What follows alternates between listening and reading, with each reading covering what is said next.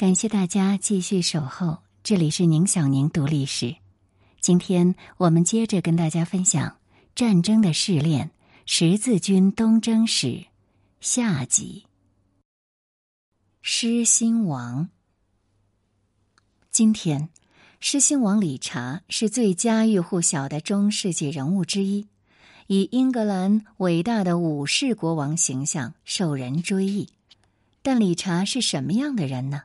这是个棘手的问题，因为他甚至在活着的时候就已经成了传奇。理查无疑知晓名声的非凡力量，并积极寻求促进对他的个人崇拜，鼓励将他与昔日神话般的伟大人物，诸如伊比利亚摩尔人之鞭罗兰和亚瑟王进行对比。理查甚至在启程参加十字军时。携带着一把王者之剑，尽管不可否认的是，他后来为了购置额外的船只，把这把剑卖掉了。到了十三世纪中期，关于理查的史诗壮举的故事大量涌现。有一位作者为了说明理查著名绰号的来源，而解释说，他曾经被迫赤手空拳和一头狮子搏斗。理查将手伸进狮子的喉咙。掏出了还在跳动的心脏，据说理查还津津有味的吃掉了这滴血的器官。而一位同时代见证者及热心的支持者，对理查的外貌做了激动人心的描绘。他身材高大，玉树临风，头发颜色介于红色和金色之间，四肢灵活笔直。他修长的手臂善于舞刀弄剑。他的长腿与整个身躯相得益彰。同一份材料声称，理查被上帝赋予了似乎古代才具有的美德。如今世风日下，似乎人人都如同行尸走肉，上述美德已经很难在某人身上出现了。还做了如下对比：理查拥有赫克托尔的勇气和阿克琉斯的英雄气概。与亚历山大相比，也毫不逊色。此外，对一位著名骑士而言，非同寻常的是，他还兼具聂斯托尔的口才和尤利西斯的睿智，在言行两方面令其他人相形见绌。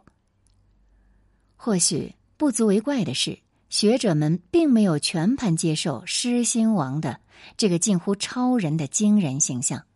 早在十八世纪，英国历史学家就从作为国王和作为普通人两方面批评了理查，指责他为了一己私利压榨英格兰以及粗野冲动的性格。而最近几十年来，伦敦大学的杰出学者约翰·吉林厄姆就重塑了对狮心王理查生涯的看法和理解。吉林厄姆承认。理查在十年统治期内花在英格兰的时间几乎只有一年，但研究了事情的来龙去脉之后，他强调，理查不仅仅是英格兰国王，还是基督教世界遭遇危机时的安茹帝国的统治者。同样，吉林厄姆承认狮心王是刚愎自用的，然而他野蛮、冲动、残酷的形象被颠覆了。如今，狮心王理查大体上被视为一名受过良好教育的统治者、政治及谈判的老手，尤其是一个实干家、战争的宠儿、军事指挥上的天才。尽管上述的评价当中许多部分依然适用，吉林厄姆在试图恢复狮心王名望的过程当中。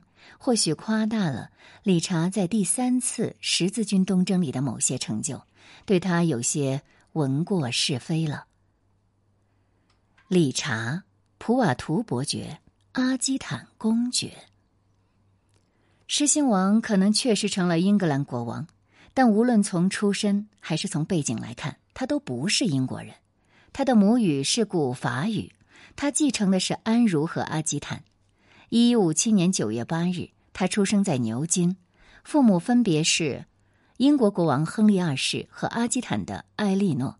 拥有这样的血统，年轻的王子几乎注定就会青史留名。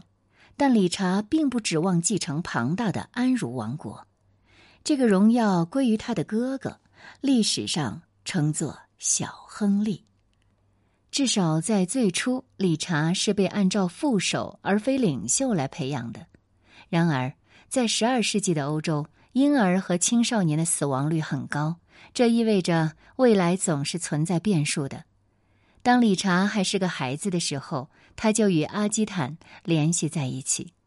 可能是受他母亲的影响，加上预期他可能没办法继承英格兰王位，这位年轻的王子被指定为法国西南部这一广阔区域的统治者。一一六九年，理查为了阿基坦向法王路易七世宣誓效忠。随后，在一一七二年十五岁的时候，正式就任阿基坦公爵。他还连带获得了普瓦图伯爵头衔。一一六九年，理查和路易国王的女儿爱丽丝订婚，进一步卷入了安茹卡佩王朝复杂的关系网中。尽管这位法国公主从这时候起便居住在亨利二世国王的宫廷，而不是和理查生活。但是有流言说，她成了亨利的情妇。阿基坦是法国最有文化和最富裕的地区之一，是一个繁荣的音乐、诗歌、艺术中心。以上的这些因素似乎在理查身上留下了印记。他慷慨的赞助吟游诗人，他本人也热衷于唱歌，还会创作歌谣和诗歌。他还精通拉丁文，言辞友好。尽管有些尖酸辛辣，他的公国还因为与查理曼统治时期对西班牙伊斯兰教徒发动的圣战息息相关而驰名。这个地区的教堂声称埋葬着罗兰的尸体，以及他曾经试图用来召唤援兵抵抗摩尔人的号角。罗兰是这场战役中的伟大英雄。在这样一番光鲜外表之下，阿基坦实际上是一个无法无天、祸气萧墙的温床。它仅仅是若干极度独立的领地的松散集合，居住着像吕西尼昂这样的桀骜不驯、实力强大的家族。考虑到这一点，理查似乎注定要统治一个几乎无法治理的政体。可是事实证明，他完全能够胜任。从十二世纪七十年代至八十年代，他不仅维持了秩序，镇压了无数的叛乱，甚至还设法抢夺了图卢茨伯国领土，扩张了自己的公国。这些考验为狮心王提供了宝贵的军事经验，尤其是在围城战方面，展现出了杰出的军事才华。理查还必须面对同时期政治的险恶现实，在他生涯的早期。他始终深陷安茹王朝内部持续复杂的权力斗争，亨利二世巧妙的对抗儿子们崛起的势力以及妻子的野心，维护着自己的地位；而狮心王与兄弟们时而彼此争夺安茹王朝的继承权，时而又联合起来反对他们的父亲。早在一一七三年，理查就和兄弟们一起。卷入了一场针对亨利二世的全面叛乱，狮心王的地位在一一八三年发生了变化。他的哥哥小亨利在另一场叛乱期间去世了，这就让理查成了亨利的长子和指定继承人。而这不仅没有解决内部的斗争，反而使理查成了一个受攻击、被算计的更明确的目标，因为亨利试图收回阿基坦的所有权。并对安茹的领土做出有利于自己偏爱的小儿子约翰的重新安排。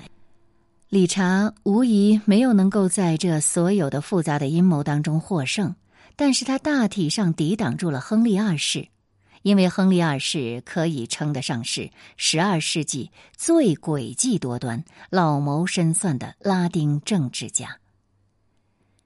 作为安茹的一员，理查也是同卡佩君主持续对抗的一方。他自己常常陷入与路易七世国王的纷争。理查与法兰西的爱丽丝久拖未决的婚约也引发了争议，因为亨利一直把拟议中的联姻作为外交工具，而婚礼仍未举行。一一八七年六月，这种对抗格局看起来将会持续存在。当时，菲利国王入侵安茹王朝在贝里的领地，这促使亨利二世和理查联合发起反击。一场重大的会战似乎迫在眉睫，可是，在最后一刻，双方达成了和解，签署了为期两年的休战协议。然而，一旦协议最终达成，理查突然变换阵营。他与菲利共同策马回到巴黎，故意公开表示他与菲利的友好。其实这是他在外交上的一步妙棋，甚至连老道的亨利二世也没能预见，因为他传达了明确的信息：倘若安茹君主试图剥夺理查对阿基坦更广泛的继承权，那么理查更愿意背弃他的家族，与卡佩王朝的敌人站在一起。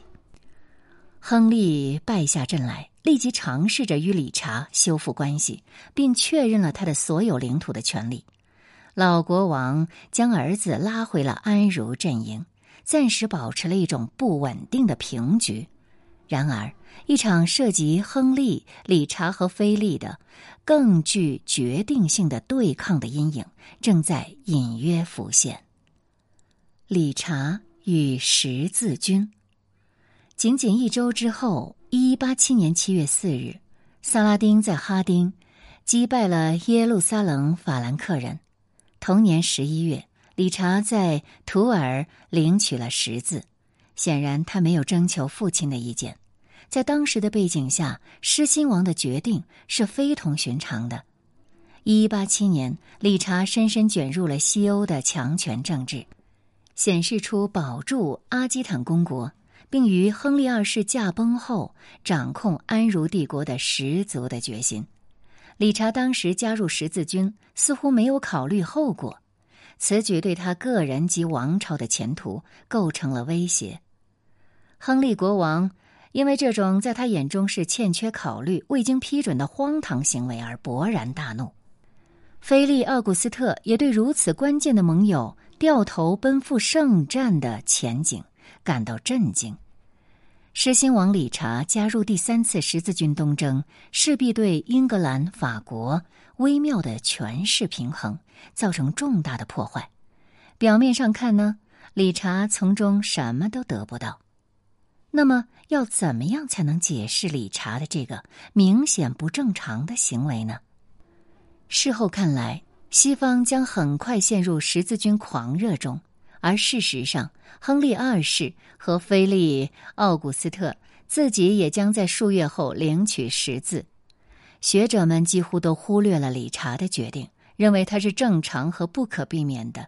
但是就其本身和背景而言，他的选择绝非如此。或许是多种因素在起作用，冲动可能也是其中之一。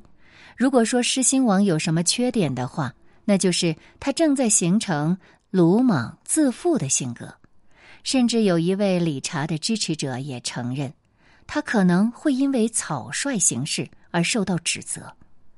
但是他辩解说，他拥有坚韧不屈的精神，无法忍受侮辱和伤害，与生俱来的高贵灵魂让他追求其应有的权利。此外。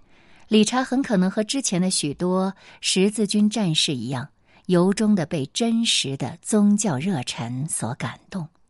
他与法兰克巴勒斯坦在家庭和封建关系上的渊源，必定是强化了这种情绪的，因为他是耶路撒冷国王安茹的富尔克的曾孙，西比拉女王的堂侄，以及吕西尼昂的居伊昔日的普瓦图领主。狮心王理查也在努力摆脱父母的阴影。他花费了人生中相当多的时间去模仿和超越父亲的成就，当然，在某种程度上也包括母亲的成就。一八七年前，上述目标的实现就在于保卫阿基坦，并继承安茹王国。然而，哈丁之战及第三次十字军东征开辟了另一条通向伟大的道路，提供了一个远在欧洲疆域之外，作为圣战中的领袖和统帅，名留青史的新机会。理查所处的世界中，骑士的荣誉和行侠仗义的观念开始合一。作为一名狂热的武士，十字军东征可能也对他颇有吸引力，因为即将到来的战役将被用来证明他的才华和英勇。我们无法判定以上因素中最关键的是什么，很有可能理查自己也无法确定，让他在一一八七年末。采取行动的单一动机或报复又是什么？随后的几年中，他确实表现出了愤怒、急躁。同样变得明显的是，他正在与身份意图上的深层危机搏斗着，努力调和他所拥有的多重角色：十字军战士、国王、将领和骑士。